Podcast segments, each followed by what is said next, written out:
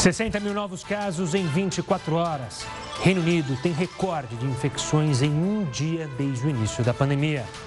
No Brasil, o governo afirma que a Índia não proibiu a exportação de vacinas. E uma falsa vacina está sendo vendida na internet. O alerta foi feito pelo Procon de São Paulo. Mas estudantes já podem consultar o local da prova do Enem. Boa noite, seja muito bem-vindo ao Jornal da Record News, que também está ao vivo no nosso canal do YouTube e na nossa página do Facebook. Agora vamos falar de um verdadeiro mau exemplo. Uma juíza de Minas Gerais causou polêmica nas redes sociais ao defender as aglomerações. Ela também ensina, por incrível que pareça, a burlar as regras que exigem o uso de máscaras. No vídeo gravado em um shopping do estado do Rio, a juíza ensina como não usar máscara em espaço público. Andando no shopping aqui, ó, tomando sorvete. Um sorvete pode andar sem a máscara. Acabar de tomar um sorvete, aí você bota a máscara. O vírus não gosta de sorvete. Foi a segunda polêmica em menos de uma semana envolvendo a magistrada. Na virada do ano, Ludmila Lins Grilo, que trabalha em Unai, noroeste de Minas, postou uma imagem de pessoas assistindo a queima de fogos numa praia carioca com a hashtag Aglomera Brasil. Horas depois, divulgou uma foto de Búzios e escreveu: uma cidade que não se entregou docilmente ao medo, histeria e depressão.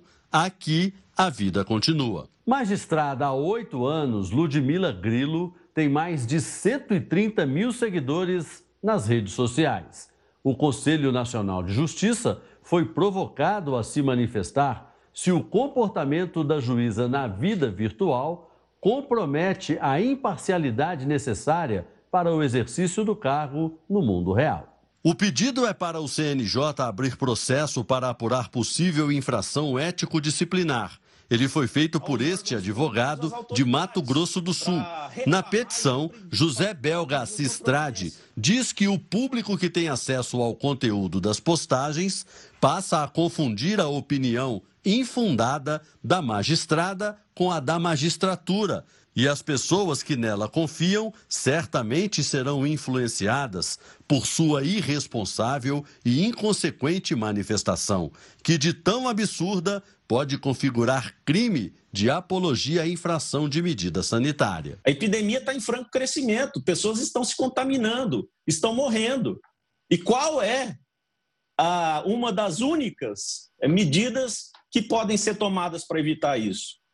É o distanciamento social. Aí vem uma magistrada e incentiva as aglomerações, exalta as aglomerações. Eu acho que tem alguma coisa errada aí, né?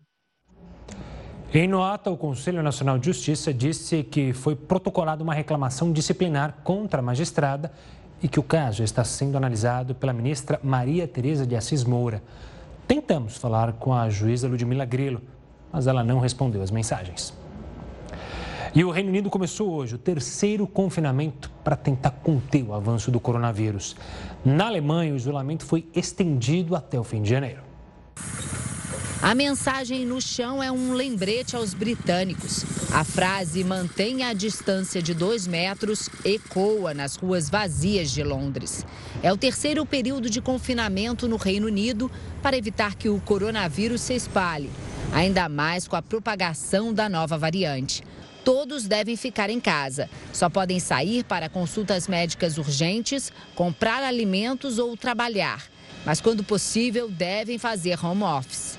Junto com as restrições, foi anunciado um novo pacote de ajuda para a economia, o equivalente a 30 bilhões de reais. O país bateu mais um recorde de novos casos diários, quase 61 mil, e estuda restringir viagens internacionais para frear a disseminação do vírus. A medida pode afetar ainda mais outras economias, como a da Espanha, nas Ilhas Canárias, a chegada de turistas caiu 90% em relação ao ano anterior.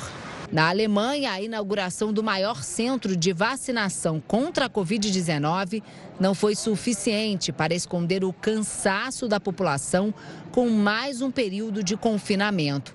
O país fechou parte da economia em dezembro e segue com as restrições até pelo menos o fim do mês. Aqui em Portugal, o governo também pediu a renovação do estado de emergência, que terminaria nesta quinta-feira, por mais uma semana. A lotação dos hospitais é uma preocupação por aqui. Quase 4 mil pessoas estão internadas e mais de 500 estão sob cuidados intensivos.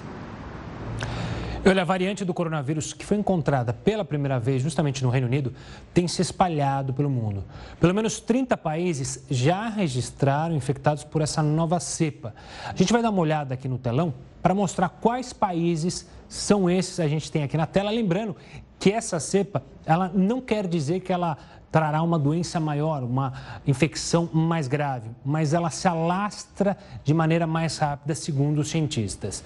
São cerca de 30 países, como eu mencionei, a Alemanha, lá na Europa, já tem um caso confirmado. A Austrália, duas pessoas na Oceania Brasil, a gente mostrou aqui, são duas pessoas confirmadas, chegaram a ter a informação de quatro, mas não, dois é o confirmado até agora, dois são é, casos confirmados. Grécia com quatro pessoas. Na Índia, são 38 pessoas confirmadas com essa nova cepa. E na Noruega, também um país que tem um número alto, são 23 pessoas. Esse é só um recorte dos países como eu mencionei, já são cerca de 30 países que apresentaram essa nova cepa, essa nova variante do coronavírus. A gente falou da Índia, né? O governo indiano esclareceu hoje que não vai proibir a exportação de vacinas produzidas no país.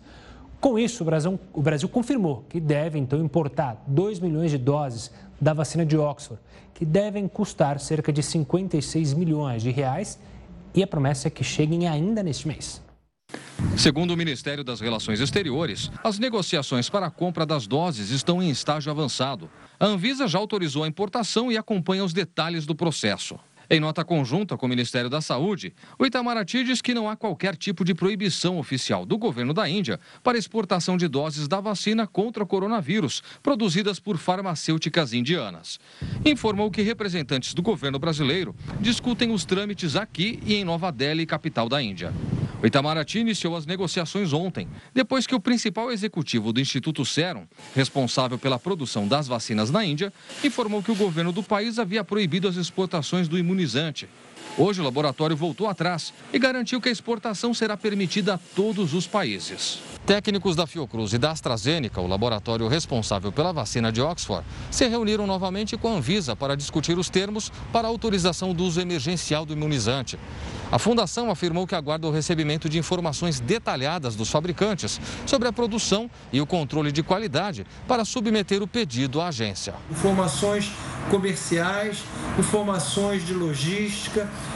informações de produção.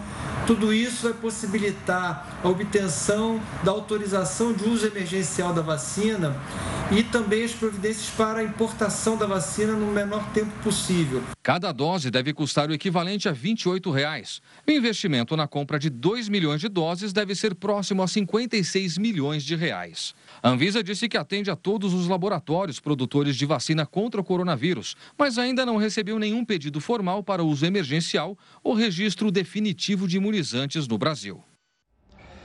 E o Amazonas entrou na fase roxa da pandemia, considerada de alto risco. Para tentar controlar a situação, o governo estadual decretou estado de emergência e determinou o fechamento de bares e restaurantes pelos próximos 15 dias. Mais uma vez, o Belmont vai ter que se acostumar a ver o restaurante dele vazio. Com uma determinação da Justiça, o governo do estado voltou a decretar o fechamento do comércio não essencial no Amazonas pelos próximos 15 dias. Restaurantes e lanchonetes devem trabalhar só com entregas. Os gastos continuam iguais, né? os gastos fixos com local, com aluguel, com condomínio, com funcionário, e de contrapartida, a demanda é menor. Para minimizar os impactos econômicos causados pela pandemia, o governo anunciou um pacote de medidas tributárias, fiscais e de crédito. Entre elas, a redução de 3,5% para 2% no valor do ICMS, o imposto sobre circulação de mercadorias e serviços, para estabelecimentos que atuam no fornecimento de refeições. Uma linha de crédito emergencial também foi lançada para micro, pequenas e médias empresas, profissionais liberais e produtores rurais. A campanha vai disponibilizar, a partir do próximo dia 11, 140 milhões de reais em empréstimos, que podem variar de 500 a 100 mil reais, sem a necessidade de apresentação de garantias. Quem tem direito a esse crédito? Ele está disponível para micro, pequenas e médias empresas, além de microempreendedores individuais, profissionais liberais, autônomos e produtores rurais. Ele só precisa provar que ele existe, que ele tem um CNPJ e que ele está desenvolvendo a atividade econômica dele. O pacote do governo também promete prorrogar o pagamento de impostos. O Amazonas entrou na fase roxa da pandemia, considerada de alto risco. Por dia, são registrados, em média, 700 novos casos da doença. Mais de 5 mil pessoas já morreram. 90% dos leitos de UTI do estado estão ocupados. A Prefeitura de Manaus decretou situação de emergência. Para esse epidemiologista da Fiocruz, fechar o comércio era a única opção nesse momento. Apesar de ser inoportuno, por que inoportuno? Ele é tomado no momento em que você já expôs praticamente toda a cidade de Manaus à circulação viral propiciada pela movimentação das festas de confraternização, do Natal, do Ano Novo e a considerável agitação do comércio. E olha, as novas medidas de enfrentamento à Covid-19 também começaram a valer a partir de hoje em Porto Alegre. O repórter Vitor Costa tem as informações. Olá, muito boa noite, boa noite a todos. A Prefeitura da capital publicou um novo decreto com medidas mais flexíveis de enfrentamento à Covid-19. E essas mudanças já começam a valer a partir de hoje terça-feira. O comércio considerado essencial, como farmácias e supermercados, agora não tem mais uma restrição de clientes dentro dos estabelecimentos. Esse número pode ser de acordo com a capacidade de cada local. Outra mudança está relacionada aos shoppings, restaurantes e também bares, que podem abrir de acordo com o horário que preferirem, mas devem fechar as suas operações até 11 horas da noite. Outros setores, como eu havia dito, da nossa sociedade, sofreram algumas mudanças. Por exemplo, missas e cultos, que antes eram celebrados com até uma hora e meia de duração, agora não existe mais essa restrição. A Prefeitura informou que a mudança tem a ver com uma relação para ficar com mais sintonia com o plano de distanciamento controlado do governo do estado. Vitor Costa, de Porto Alegre, para a Record News. Ainda no sul do país, a Prefeitura de Curitiba cancelou o carnaval desse ano por causa do coronavírus. Nós vamos até lá falar então com o repórter Marcos Souza, que tem mais informações. Olá, Marcos. Olá, segundo o prefeito de Curitiba, Rafael Greca, o objetivo é evitar as aglomerações. Nós estamos agora na rua, onde tradicionalmente as escolas de samba desfilam aqui na capital paranaense, mas esse ano ninguém vai pular carnaval por aqui. O plano é fazer essa comemoração pela internet, mas ainda não há uma definição exata de como isso irá realmente ocorrer. Vale lembrar que a Secretaria de Saúde aqui de Curitiba também pediu que as pessoas que passaram as festas de fim de ano no litoral do estado fiquem em casa, em uma quarentena de sete dias. Tudo para evitar a disseminação do vírus. Marcos Souza, para Record News. Obrigado, Mark. E agora meu assunto é com você, estudante, que já pode consultar o local da prova do Enem. A gente explica os detalhes no próximo bloco. Continue conosco. Estamos de volta com o Jornal da Record News para falar com os estudantes, porque a partir de hoje vocês que irão fazer o Enem já podem conferir o cartão de confirmação de inscrição. É por esse cartão que os alunos vão saber o local exato do exame. O cartão está disponível na página do participante, no site do Enem, que já está aí na sua tela. Além do local do exame, os alunos conseguem também saber o número de inscrição, a data e o horário em que a prova será aplicada. As provas impressas serão realizadas nos dias 17 e 24 de janeiro. E a prova digital, restrita a quase 100 mil estudantes, nos dias 31 de janeiro e 7 de fevereiro. Esse é um projeto piloto. Por conta da pandemia, é importante lembrar que tanto os alunos quanto os colaboradores, os fiscais da prova, devem usar máscaras durante todo o momento da prova. E estudantes do grupo de risco farão as provas numa sala separada. Ainda falando sobre estudantes, vestibular em tempos de pandemia. O coronavírus não só alterou a rotina de aulas, mas, obviamente, das provas, que agora exigem máscaras, álcool em gel e distanciamento. Candidatos terão que lidar com uma pressão extra no dia das provas. É um ano atípico, é um ano que, para colocar como uma maneira otimista, foi uma aventura. O nome dessa aventura é vestibular. Agora, vestibular em ano de pandemia tem outro nome. Uma aventura bem louca. O professor não está comigo. Tirar uma dúvida ficou muito mais difícil. João vai tentar psicologia e quer uma universidade pública. Foram 12 anos que os meus pais investiram dinheiro na minha educação. E agora é a hora do tudo ou nada. A FUVEST, com 130 mil inscritos, será neste domingo. O Enem, com mais de 5 milhões, é daqui a 12 dias. Isabela presta pelo terceiro ano, mas dessa vez foi diferente. Não é só estudar. É estudar, é se concentrar, é se conhecer, é realmente fazer uma coisa de você para você. O coordenador do R7 Ensina, o professor Rodrigo Bezerra, conta que é normal o vestibulando sofrer com o estresse. Mas este ano, a ansiedade pesou ainda mais. É fundamental que né, agora se, equilibre esse lado emocional para que ele possa chegar à prova né, com os conhecimentos de que ele dispõe. Agora não adianta tentar se descabelar. O vestibular não é só uma prova de conhecimento, é também um teste de resistência física, mental, emocional. São cinco horas de prova, 90 questões por dia. Na metade, o candidato já começa a ficar cansado. Por isso, ele não pode se preocupar só com o conteúdo que vai cair na prova e se esquecer de olhar para si mesmo. Revise ou reveja conteúdos fundamentais da prova. E for ler alguma coisa, faça rápidas leituras, descanse a mente. Chegue com uma hora, uma hora e meia de antecedência. Essas são dicas assim é, fundamentais e essenciais. Uma boa sorte para você, estudante. Olha, o Departamento Nacional de Trânsito publicou os temas que serão discutidos nos próximos dois anos.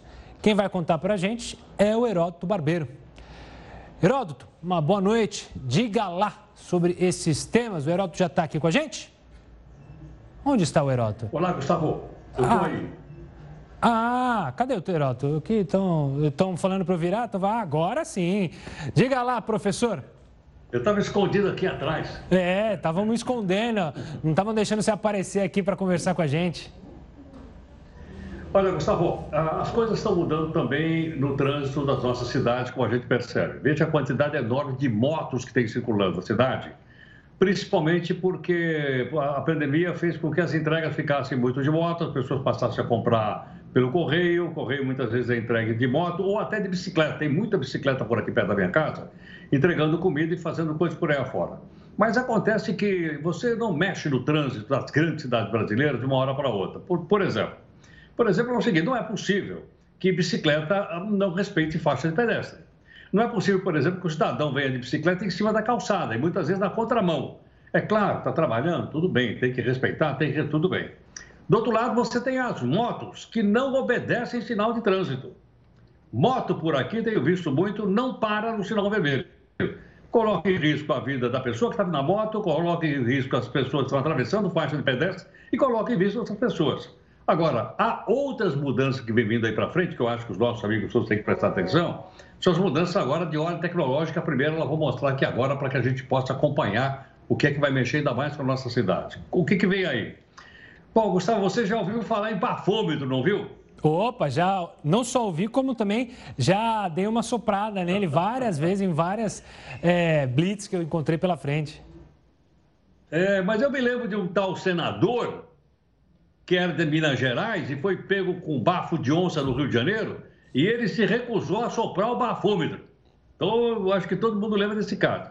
Mas agora, além do bafômetro, vem um outro aí, olha aí o nomezinho dele. É um nome meio complicado, que é o drogômetro. O que quer dizer isso? que uma pessoa não pode dirigir se ela está embriagada, está aí o bafômetro, ou se a pessoa está, por exemplo, sob efeito de droga. Pode ter, por exemplo, fumado maconha, ou cheirado cocaína, ou qualquer outra dessas drogas consideradas ilegais. Vem aí também para testar essas pessoas. Então, isso, segundo o Denatran, vem agora nesses próximos dois anos. Outro acontecimento importante, vamos virar a nossa telinha para o pessoal que ou anda de carro, ou anda de moto, ou anda de pé, ou então anda de bicicleta. Multa! Mais multa, você vai dizer, é. É indústria de multa? Não, não tem indústria de multa. O que tem indústria é de mau motorista. cara que atravessa farol vermelho, cara que vira esquerda onde não pode, cara que anda 100 por hora onde é para andar para 60 é multado. Ele fala indústria de multa. Só que agora as multas vão ser estendidas também para ciclista e para pedestre. Ou seja, o pedestre que, que atravessar fora de faixa pode ser multado e o ciclista, que eu falei agora há pouquinho, anda em cima de calçado ou na contramão, também pode ser multado. Detalhe, será que as bicicletas vão ter chapa, tem placa, como tem os carros? Gustavo, no passado, isso faz muito tempo, você nem era nascido, as bicicletas tinham, eram obrigadas a ter chapa. Então ela tinha lá um número de bicicleta. Então vamos ver se isso vai voltar agora para poder, né, para poder, senão você não consegue multar as pessoas. Outra informação importante que vem aí pela frente, pode parecer ilusão, não é? Carro autônomo. Vai ser muito melhor porque os barbeiros vão ser proibidos de dirigir. Vai só sentar no carro e ele vai sozinho. Caminhão autônomo também já estão sendo testados em várias uh, estados do mundo, inclusive na própria Alemanha.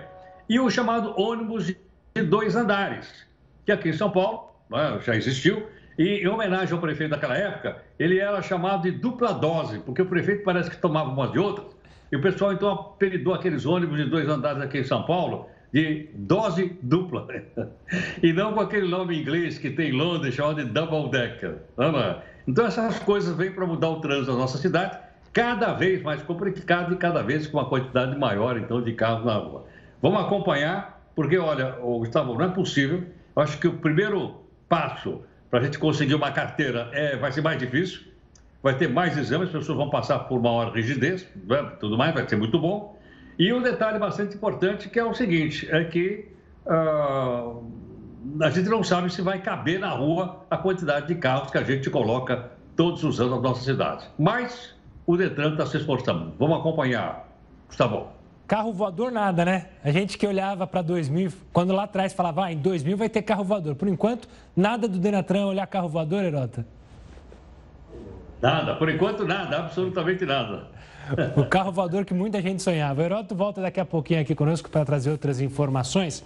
Quando a gente volta a falar sobre saúde, porque o Ministério da Saúde encaminhou um pedido de isenção de impostos para a importação de seringas e agulhas e decidiu abrir um novo pregão para compra dos produtos.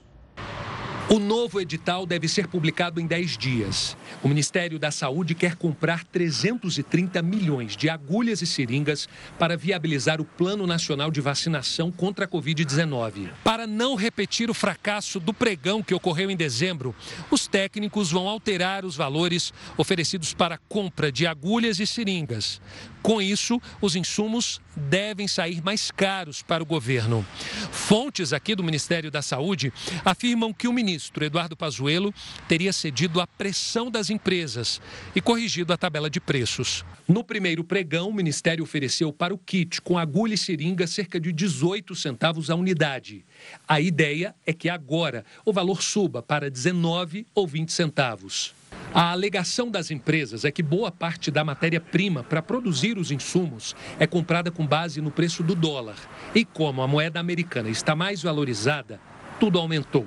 Para garantir o fornecimento antes mesmo da licitação, o Ministério da Saúde fez uma requisição administrativa dos estoques desses itens, como prevê a Constituição, e conseguiu que as três maiores fabricantes do país se comprometessem a fornecer cerca de 30 milhões de agulhas e seringas. Tenho certeza absoluta que este pedido, sendo prioritário, as empresas terão condições de atender o governo uh, até a data, provavelmente, de 30 de janeiro. Em outra frente, o Ministério da Saúde enviou ao Ministério da Economia o pedido de concessão de isenção de impostos para a importação de agulhas e seringas. Segundo o documento, a ação faz parte das medidas necessárias para a vacinação contra o coronavírus. É muito importante que o governo federal desse uma sinalização com a alíquota zero desse tributo, justamente para poder estimular que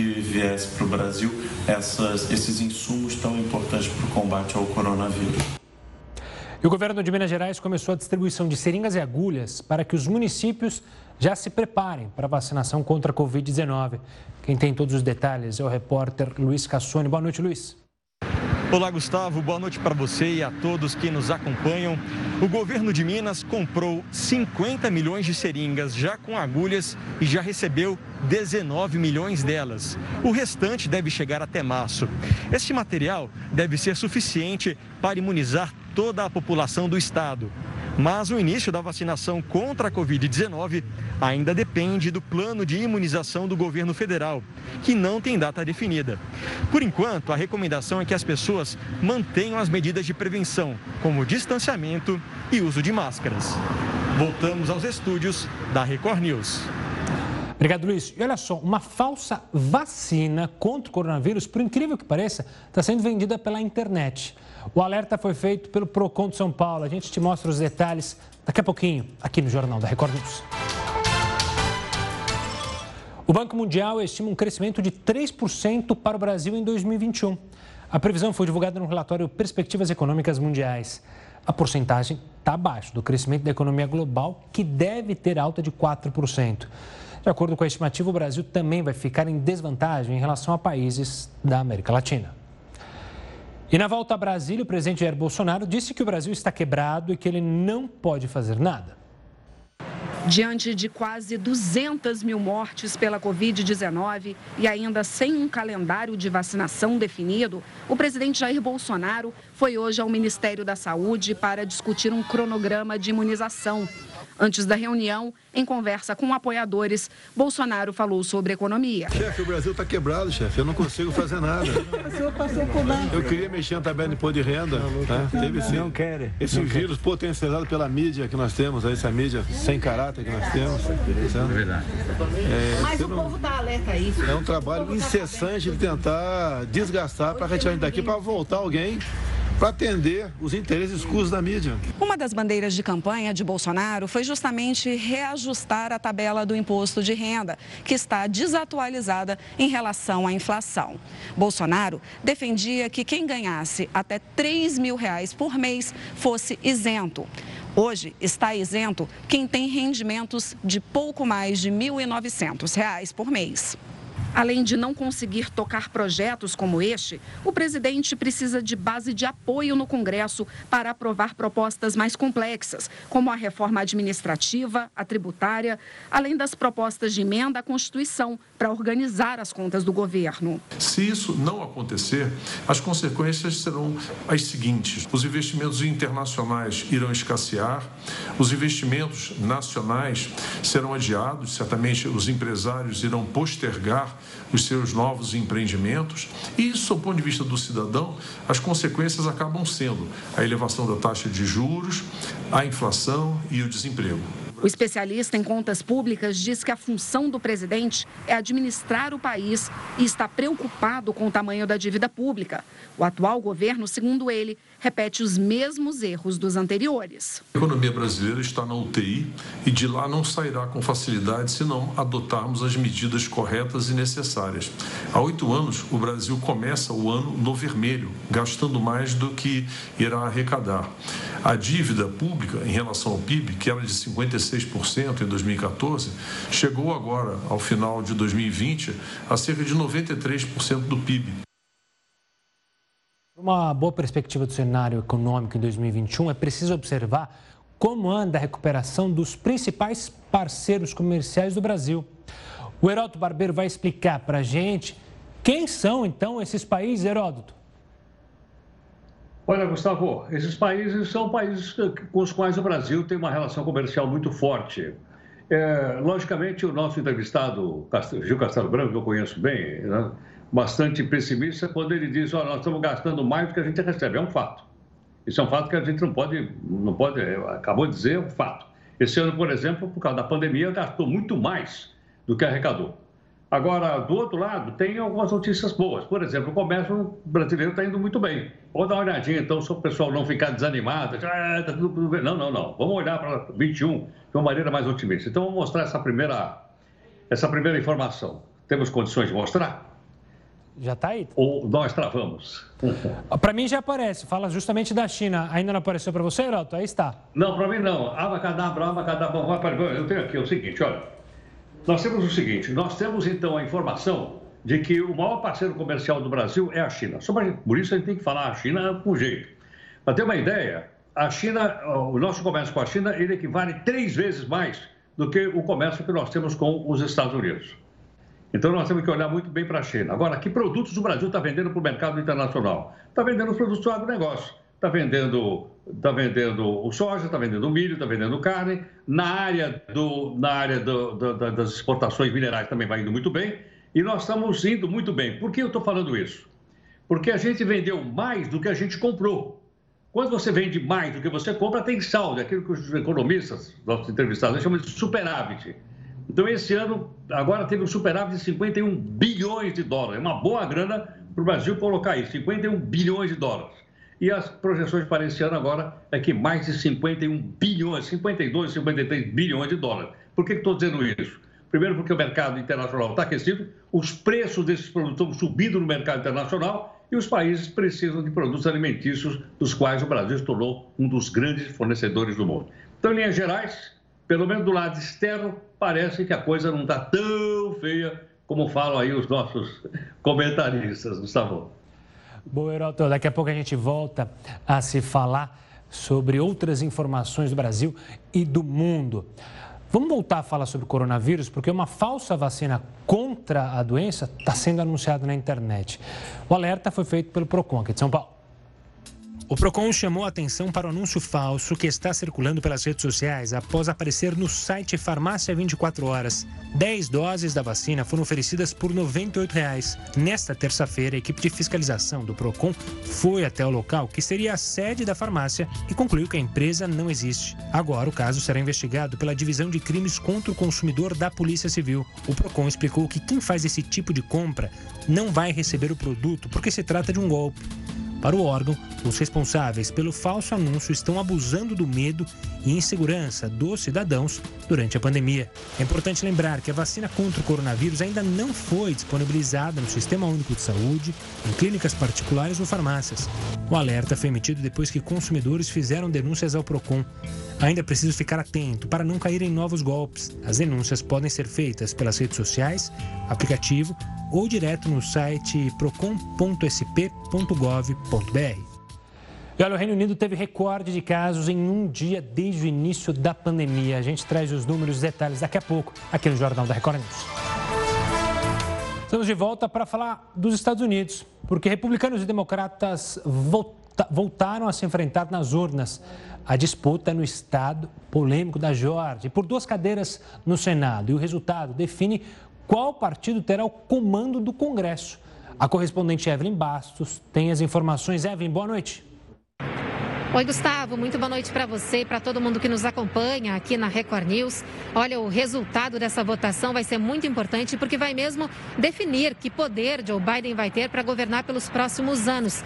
Isso porque neste momento, das 100 vagas do Senado, o Partido Republicano do presidente Donald Trump tem maioria, 50 vagas, e o Partido Democrata 48. Por isso, Biden e Trump foram até a Geórgia para fazer campanha pelos candidatos e os eleitores compareceram em peso. Em caso de empate, se cada partido ficar com 50 cadeiras, quem decide é a vice-presidente eleita Kamala Harris. Eu volto com você, Gustavo. Obrigado, Evelyn. Para falar mais sobre a eleição que ocorre agora, a apuração né, de fato, eu vou conversar agora com Carlo Barbieri, que é analista político.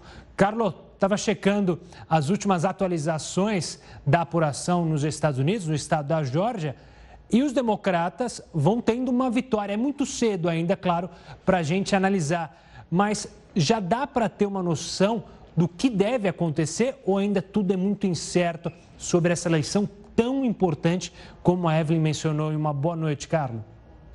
Boa noite, tudo bem, Gustavo?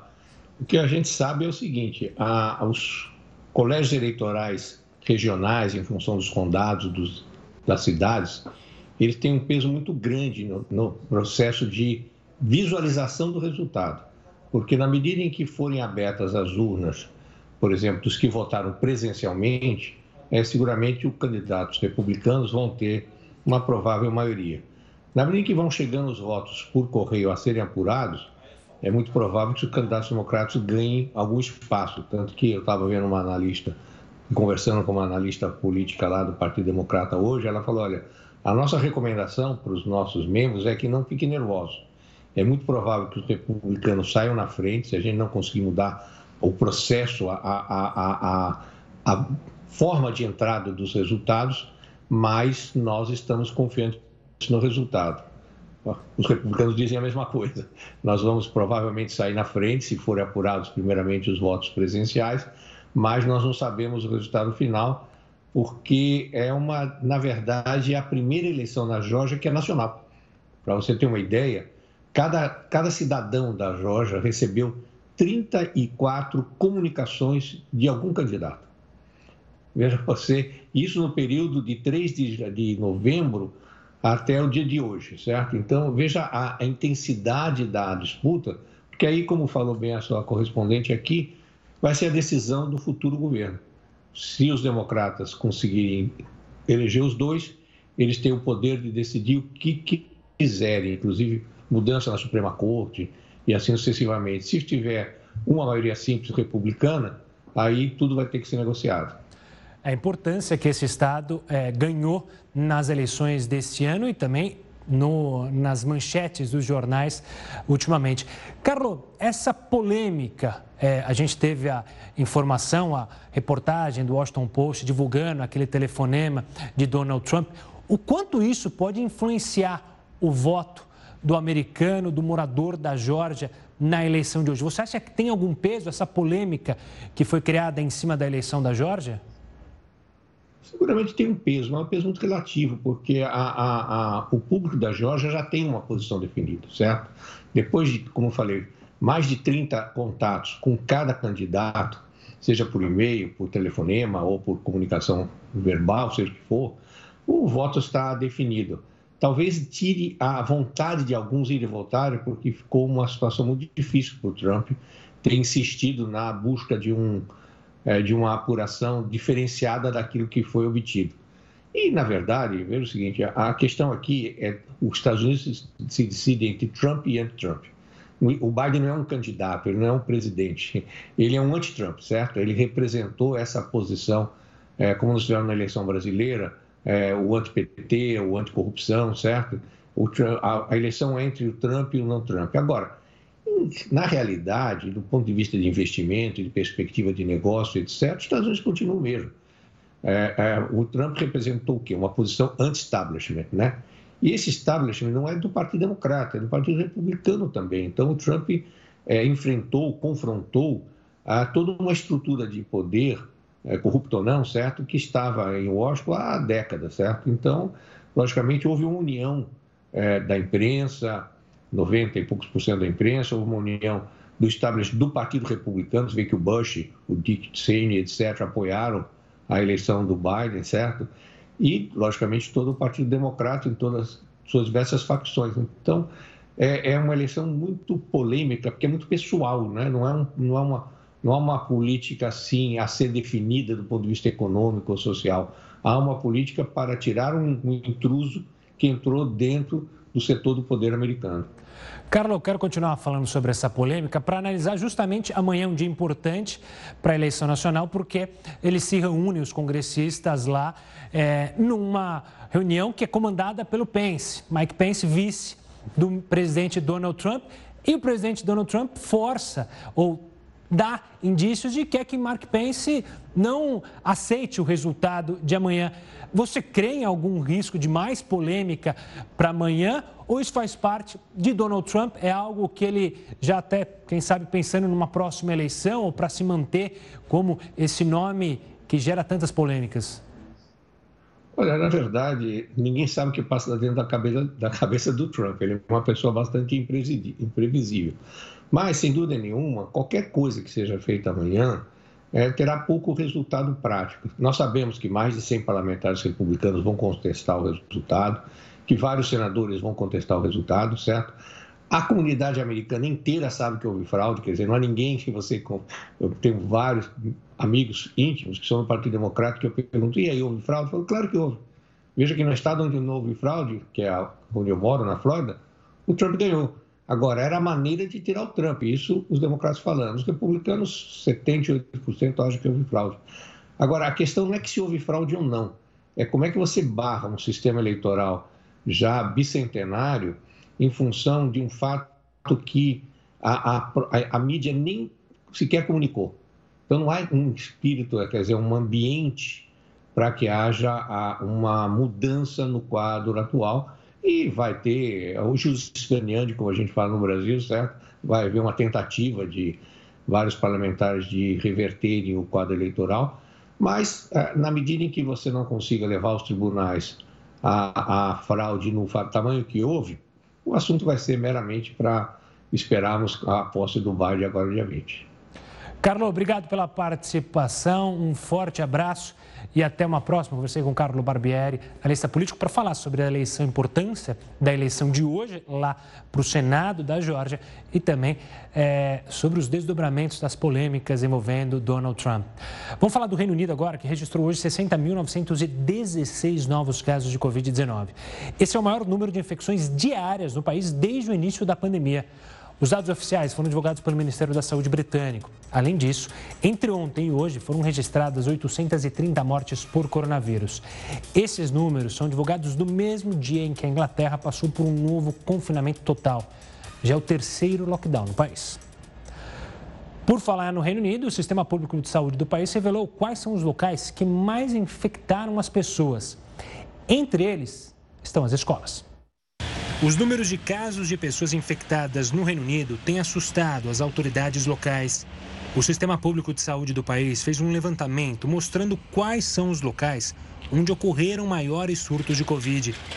E por incrível que pareça, desde outubro, as escolas provocaram três vezes mais possíveis surtos do que os hospitais. Os dados apontam que 26% dos grupos de infecções investigados estavam ligados a instituições de ensino, como creches, escolas primárias e secundárias e universidades. Foi uma média de 2.722 infecções, enquanto apenas 8% delas foram rastreadas em hospitais na mesma época, o equivalente a 816 infectados. Os números sugerem que as escolas que permaneceram abertas durante o lockdown de novembro podem ter influenciado no aumento do número de casos. Ainda assim, as casas de repouso foram responsáveis por um número maior de surtos do que as escolas, uma média de 35% das infecções, e atingiram cerca de 3.326 pessoas. Mas não para por aí. O levantamento do sistema público do Reino Unido também identificou que os locais de trabalho, incluindo escritórios e fábricas, foram responsáveis pelo terceiro maior número de casos, o correspondente a 1.782 infecções. Os surtos da doença também foram identificados nos restaurantes. Esses locais tiveram uma média de 1,6% de infectados, ou seja, 168 pessoas. Outros fatores que não foram especificados correspondem a 13,6% do contágio. Especialistas do país afirmam que não estão convencidos de que fechar escolas realmente reduziria as infecções. Eles acreditam que essa seria uma das medidas feitas em conjunto com outras ações mais severas que poderiam amenizar a situação no país. News fica por aqui. Tenha uma ótima noite, mas continue bem informado com Manuela Caiado e o News das 10. Tchau, tchau.